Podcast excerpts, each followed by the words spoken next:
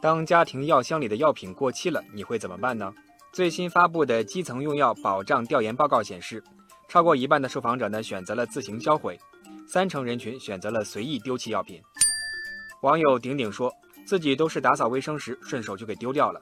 网友小慧也说，看到过期药会第一时间丢掉，怕家里的小孩乱翻误服。家里还是尽量少囤些危险物品吧。可以看出，在大多数人眼里呢，过期药等于危险物品。不过，却有不少人不知道，随意丢弃过期药危险性更大。环保小百科进行科普说，一粒过期药的污染等同于三节废旧电池，随意丢弃后可以污染一个人五年的用水量。而全国一年呢产生的过期药品将近一点五万吨。药学专家也提醒，过期药品呢会进入一些非法收购渠道。重新流回到医疗机构或者药店，而这个非法回收市场规模高达百亿元。Oh no！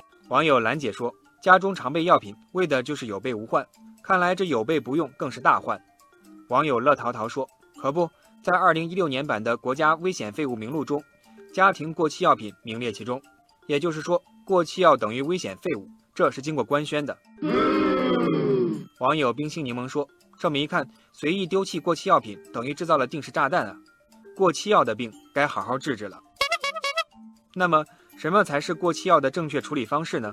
业内人士介绍，过期药品应当由专业人员进行回收处理后，投入最高温度可以达到一千两百摄氏度的热解气化焚烧炉中，进行无害化销毁。不过，网友小天鹅说，像废旧手机电池都可以分类回收，过期药还真没见过回收的。甚至连连锁药店的工作人员也表示。并不知道有回收过期药的事情。Oh no！对此呢，医生郑山海建议要加大药品回收箱的投放和废弃药品的回收宣传教育，甚至呢可以通过一些经济上的鼓励措施，让过期药品的专门投放回收成为一种习惯。不过，网友红香绿玉说，关于过期药处理，不仅仅是老百姓观念的问题，还存在制度漏洞。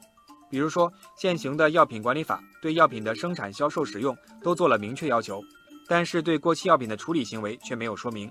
未来要明确处理过期药品的责任主体，更要建立完善过期药品的回收制度。